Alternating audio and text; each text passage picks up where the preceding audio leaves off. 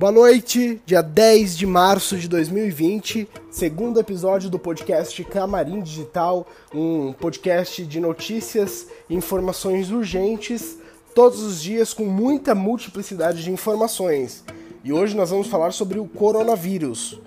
Os planos de saúde deverão cobrir exame para o coronavírus, diz o Ministério da Saúde. Será obrigado pelo plano de saúde pelos planos de saúde a cobertura e pagamento para novo exame de detecção do coronavírus feito pelos segurados, informou o Ministério da Saúde.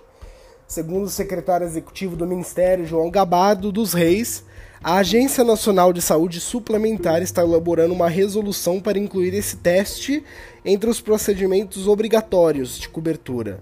A nova regulamentação deve ser publicada ainda essa semana.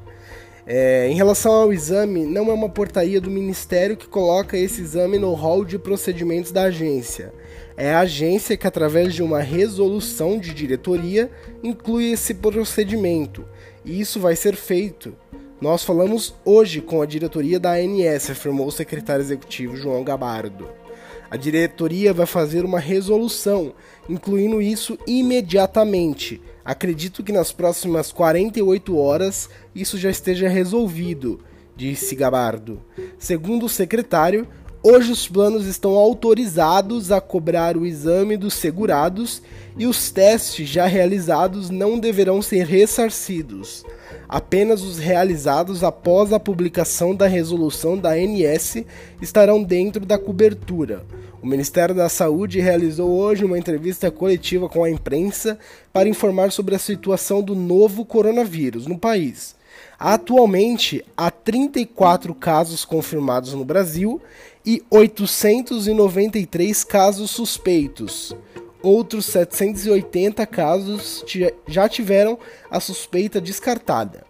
O Ministério da Saúde anunciou hoje que vão ser liberados 900 milhões para reforçar o caixa de prefeituras que queiram estender o horário de funcionamento dos postos de saúde, passando de 8 horas diárias para 12 horas diárias de funcionamento. O objetivo é reforçar os atendimentos nos postos de saúde, evitando a superlotação de hospitais.